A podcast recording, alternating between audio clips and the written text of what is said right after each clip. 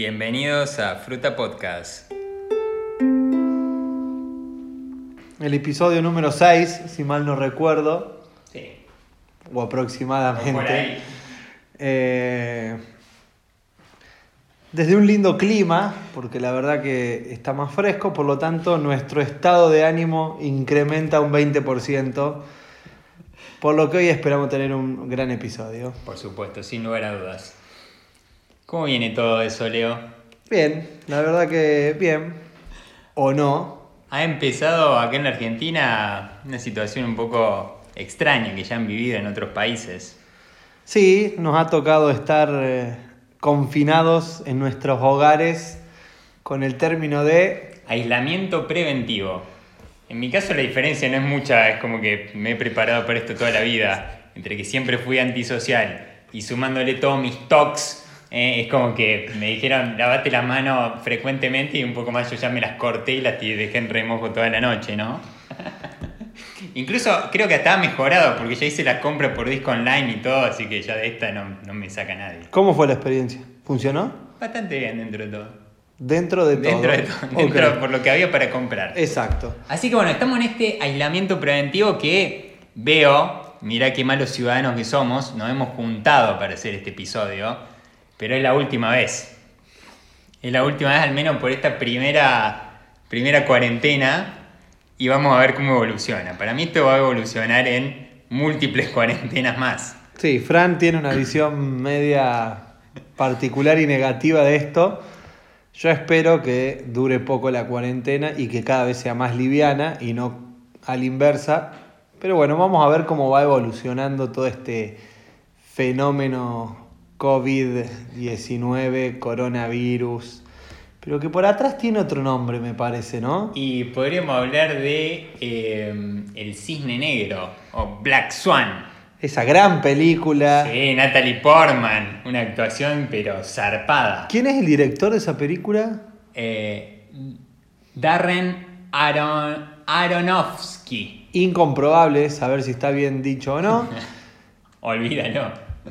Pero sí, nos estamos refiriendo de el cisne negro. Así es. Fenómeno que se utiliza en muchas, en muchas acciones, en muchos sucesos que están eh, transitando en el día a día de las personas. Y hoy le vamos a dedicar un tiempo de fruta a hablar de lo que es o no es un cisne negro y demás. Para un cumpleaños te compré el libro. Sí, libro de Nassim Nicolás Taleb. ¿Cómo estamos referenciando películas y libros hoy? Un libro bastante denso de leer de 550 hojas. Yo creo que llegué, no llegué a la número 100. Ah, o sea que vamos a hablar con pero muchísima Hoy vamos fruta. a hablar con muchísima propiedad de fruta. Propiedad de fruta puede ser un concepto que se puede utilizar.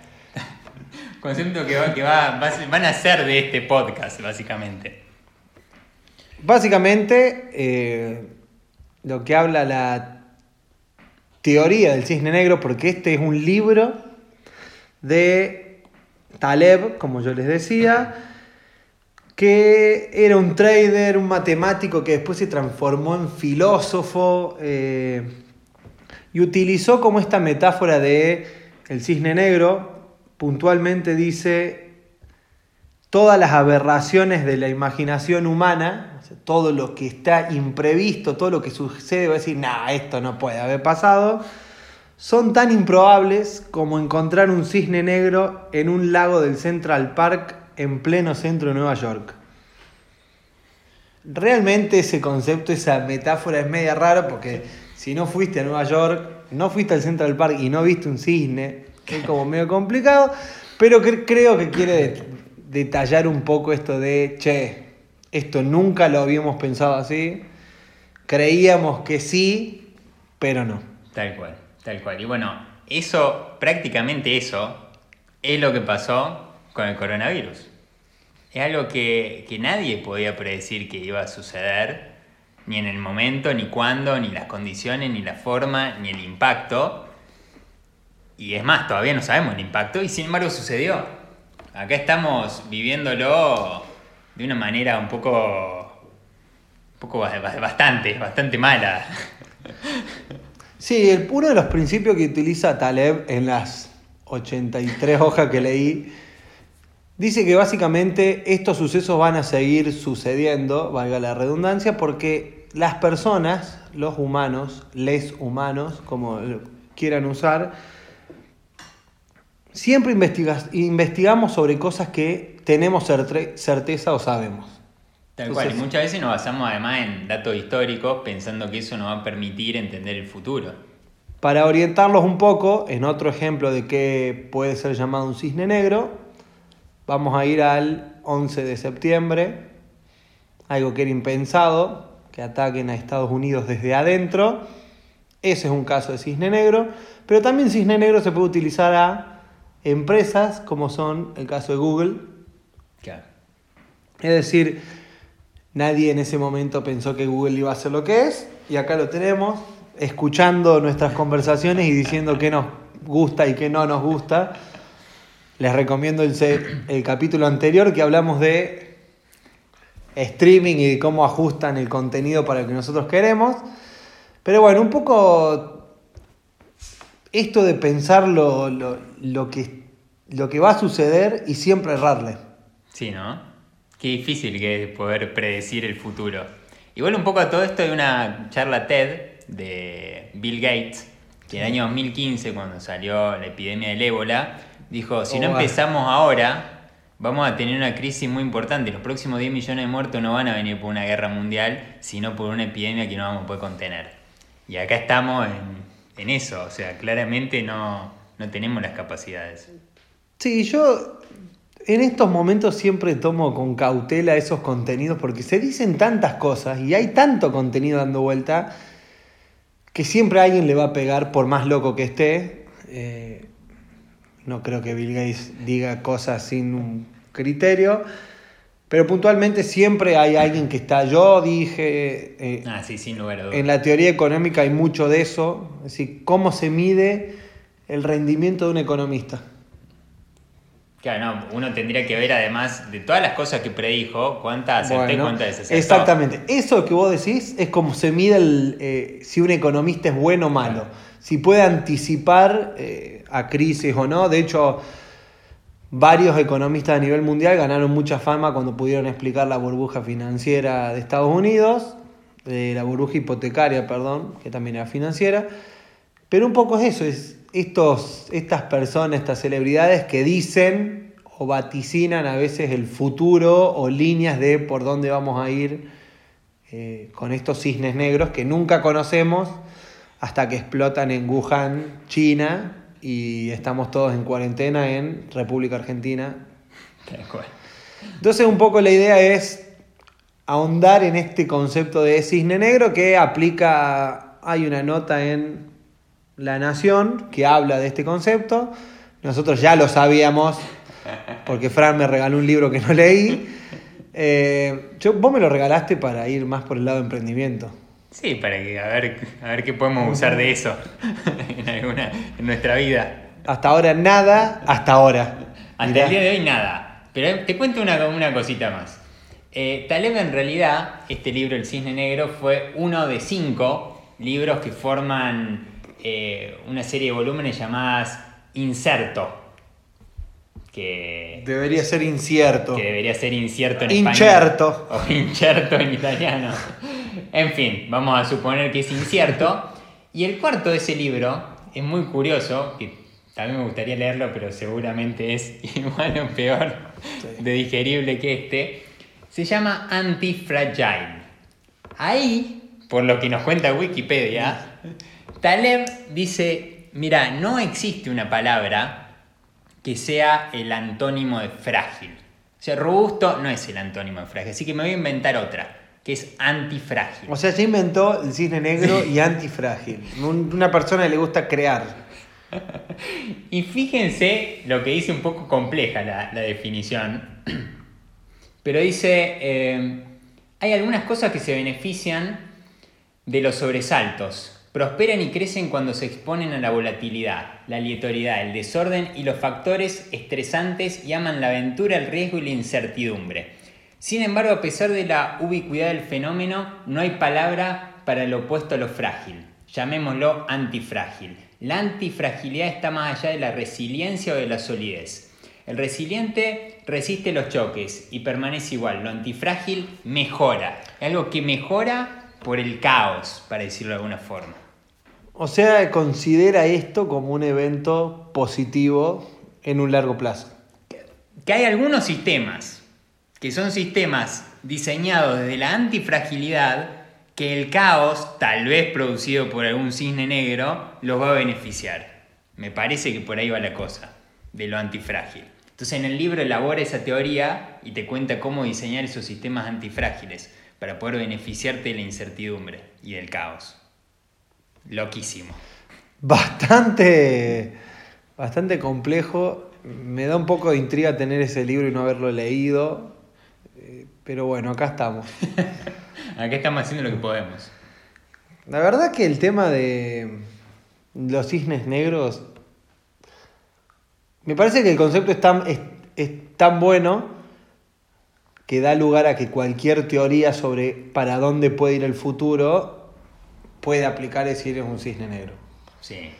Porque puede ser desde una pandemia como es esta, como una guerra, como un ataque terrorista, o como la creación de una inteligencia artificial que domine y estemos hablando de Skynet, manos, tal cual.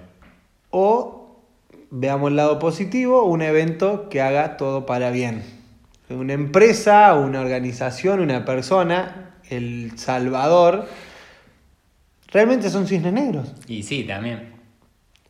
También. Igual yo creo que hasta que uno no ve el cisne negro, no sabe que va a existir un cisne negro, ¿no? ¿Es así la cosa? Sí, eso me parece que quizás es la parte más confusa de toda la definición que él tiene. Es decir, nunca sabes que va a surgir un cisne negro hasta que aparece. Claro. Como muchas de las cosas que estamos mencionando de qué es un cisne negro y qué no es un cisne negro. Hay mucha información sobre teorías de qué es un cisne negro y qué no, pero lo importante es como para dar justificativo a ese cisne negro terminás diciendo que era algo imprevisto y terminás dando las razones de lo conocido para justificar ese evento que era altamente improbable que suceda. Claro. Entonces la misma definición te está llevando a decir... Es como una definición recursiva, ¿no? Sí. Que es como, mirá acá, mirá cómo te tengo. Lo interesante de esto es que a veces me parece que llegamos a trabajar en, en encuentros, en clases, ¿podés tener control de todo lo que pasa? Tenés, ¿Podés tener control de, o identificado, ni siquiera te digo el control, de todas las acciones que pueden llegar a suceder en tu vida, eh, eh, en tu organización? Digo, Claro. ¿podés mapear tu entorno como para decir, che, no me voy a encontrar con un cisne negro? No, me parece que es muy complejo. Tenés que saber todas las interacciones y entenderla en cierto grado de medida. Pero vos en clase cuando das modelos de entorno, ¿no planteamos esto de mapear al menos aquellas variables? Pero si se suceden cada vez más cisnes negros, Tal cual. Que no tiene sentido, que... parecería ser la tendencia que plantea este autor medio apocalíptico, de que siempre van a suceder y, y hay notas, qué sé yo, en, medios digitales de por qué va a haber otro coronavirus si China no hace las cosas bien y por qué vamos todos a morir si no, no, no trabajamos el tema de los datos personales. Es decir, siempre va a estar este cisne negro hasta que nos extingamos o llegue nuestra finitud de la existencia. Pero la, la teoría es como que nos lleva a decir, no, cada vez deberíamos medir más porque tenemos más acceso a la información, porque podemos procesar más información más rápido, porque esto si sucedía, no sé, 50 años atrás, los resultados podrían haber sido mucho peor. O sea, ¿qué hacemos con esos potenciales cisnes negros? Esa es la pregunta que me hago. ¿seguimos viviendo el día a día? Porque un tema que estamos charlando es, vos vas a comprar algo del supermercado y parece que se vino el apocalipsis zombie. Cuando en realidad todo lo que nos dicen es, mantengan la calma, Así es. resguárdense, cuídense al otro. Acá Fran tosió Y en el pliegue del hombro. con el ojo. pliegue del hombro. Ojo, ya tengo todo incorporado. Digo, En esto- En estos 15 minutos no nos hemos tocado la cara. No, todavía no. Eh, digo, ¿qué hacemos con esos cisnes negros? No, bueno, para mí lo primero que tenemos que hacer es entender que tal vez, o sea, el acto de conciencia. Ser consciente que existen, ser consciente de que, van a pasar y que van a suceder, que son muy difíciles de predecir, que no se basa solamente en, en los datos históricos que podemos llegar a tener. eh, y bueno, eventualmente tal vez tendremos más capacidad para poder medir en tiempo real los sucesos y entender los comportamientos y en función de eso eh, ver dentro de la incertidumbre. Sí, a mí eso que vos comentás por ahí me genera algunas dudas, entendiendo que no todos, no todos tenemos los mismos recursos para afrontar una situación de este tipo. Le hace China montando un hospital para, dos hospitales para mil personas en 10 días, o nosotros acá viendo que no podemos comprar más alcohol en gel porque está desabastecido. Y cómo frente a esas desigualdades de atender ese cisne negro, realmente cómo como sociedad me parece que se tiene que encarar o resolver. Porque si bien la sociedad es la suma de comportamientos individuales, si veo los comportamientos individuales más cercanos, no son los mejores. Entonces, ¿estamos realmente preparados para estos cisnes negros? No, no, para mí no estamos preparados. Porque no tenemos sistemas antifrágiles, mirá. No, no creo que estemos preparados y, o sea, también la desigualdad a nivel empresario. O sea, Exacto. no es lo mismo la capacidad que tiene Google de, de entender el comportamiento de las personas y predecir y demás y poder ver tal vez dentro de la incertidumbre y tener más chance que un emprendedor que sale y habla con 10 posibles clientes y hace una encuesta. Sí. Es como que pensar esto en términos de solución, casi me parece que es. eh, no tiene sentido. Y, y se apela más, casi, me atrevo a, a decir aún, vamos viendo. Uno puede estar preparado, pero frente a estos casos, ¿cómo reaccionas? Si no lo podés planificar. Si Claro. este cisne negro tiene ese evento de espontáneo, de que sí, después se justifica cuando, cuando vamos a, che, ¿por qué surgió el coronavirus? Claro, está todo. el, el- Bueno, es que ahí me parece que está la clave en tener más capacidad y más líderes para afrontar las crisis. O sea, esto que ha pasado ahora con el coronavirus es un claro ejemplo de que nuestros líderes son lo peor que hay. O sea, porque no entendieron nada. nuestros líderes mundiales. Nuestros líderes sí, a nivel mundial, tanto en lo privado como en lo público. Más que nada en lo público, que por ahí tendrían que haber tenido mucha mayor presencia, mucha mayor constancia, mucho mayor acercamiento a expertos. Eran gente, por ejemplo, hoy mismo en México se mandó un, ayer en realidad se mandó un comunicado diciendo, "El coronavirus, no, no se preocupen, sigan haciendo vida normal, traten de no abrazarse mucho nomás. Entonces vos decís, che, pero, o sea, no, no, no tenés cerca un epidemiólogo o alguien que... te- Entonces, tenemos líderes mundiales eh, con cero empatía, con cero tacto, cero conocimiento científico, eh, y además que tienen todos los recursos para acceder a ellos y no los aprovechan. Eh, entonces creo que en momento de crisis necesitamos líderes que tengan la capacidad para ponerse al hombro esas crisis y resolverlas hasta volver a tiempos más calmos. Sí, pasa que el concepto de liderazgo está medio desgastado, me parece. El verdadero líder surge en estos momentos, tanto en el ámbito público como privado, y realmente te das cuenta que el que parece ser líder es una figura Sí, una puesta. figura que le pusieron y le dieron poder y bueno. Pero bueno, no vamos a entrar en el tema de liderazgo porque hoy vamos a hablar de cisne negro. Pero realmente, como decís vos, cuando los sistemas realmente fallan y las personas que tienen que tomar decisiones no las toman, afecta el comportamiento, nos termina afectando a todos. Eh, esa no decisión o ese vamos viendo en ese entorno de cisne negro es bastante perjudicial. Estamos viendo las, También las consecuencias. las consecuencias. Y hasta ahora no se sabe. Hay algunas notas que hablan de una posible droga para combatir y demás. Pero seguimos transitando y estamos, seguimos viviendo este cisne negro. Acá hay un concepto que me interesa plantearlo, que es el de serendipia. ¿no? que es este descubrimiento, hallazgo afortunado, valioso e inesperado que se produce de manera accidental, casual o por destino, o cuando se buscaba una cosa distinta. ¿Esto no sería como un cine negro positivo? Sí, porque esto habla desde lo positivo. Nosotros tomamos el cisne negro como negativo. Sí. De hecho, el caso más relevante que toma el autor para decir qué es un cisne negro es un acto terrorista, pero también puede ser cuestiones positivas. Tiene esa característica de, de lo negativo, me parece, para impacto comercial. Sin lugar a dudas. Porque yo, por ejemplo, no sé, a hoy, estamos en marzo del 2020, no sé si realmente el impacto que tiene una empresa como Google es positivo o negativo. Sí, es verdad. O sea, quizás sea algo muy bueno para la humanidad y permita prolongar la vida, si ese es el objetivo de la vida, porque todavía no hemos definido para qué estamos acá, eso va a ser un capítulo de existencialismo de fruta, pero realmente hoy es, es como medir qué. Imposible. Por lo tanto, me parece que me gusta más el concepto de serendipia que de cisne negro. El capítulo se va a llamar Serendipia. Eh, realmente, al que tenga muchas ganas de leer, que lea El Cisne Negro, Y que después no lo cuente. que vea la peli, así compara a ver si hay relación o son solamente títulos marketineros.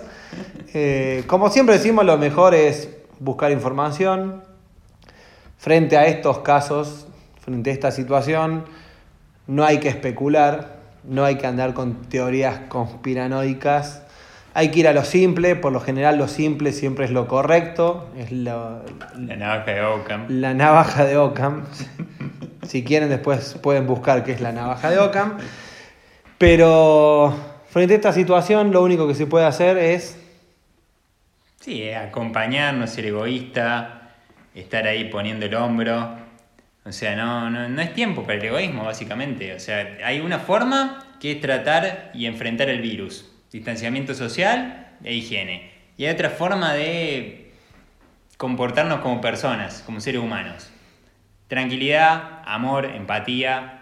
Y creo que el conjunto de eso va a hacer que todo salga mejor en- un tiempo bastante pronto. Por lo pronto, este no sé si será el último episodio de Fruta.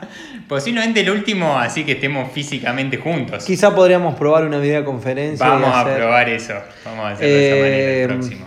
Por hoy yo creo que ya está. Por hoy está bien, pero les contamos a nuestros podcast escuchas que vamos a hacer un programa especial, ¿eh? dos programas esta semana, dando consejos para los emprendedores y los empresarios de cómo enfrentar de la mejor forma este cisne negro. Así es. Esta semana vamos a tener dos. La productividad va a estar por las nubes. Bueno, es que la gente va a estar en su casa y En est- está deseoso. En deseoso estos momentos de cuarentena no hay mejor que escuchar los podcasts, todos los episodios que no escucharon anteriormente. Se pueden poner al día, bueno, con este que, que creo que va a durar bastante. Sí, Eh, nos pueden buscar en las redes sociales como Fruta Podcast, Fruta-podcast en Spotify como Fruta Podcast, con fruta solo. Fruta Sola. Eh, y bueno, por hoy estamos. Así es, estamos conversando. Chau, chau. Saludos.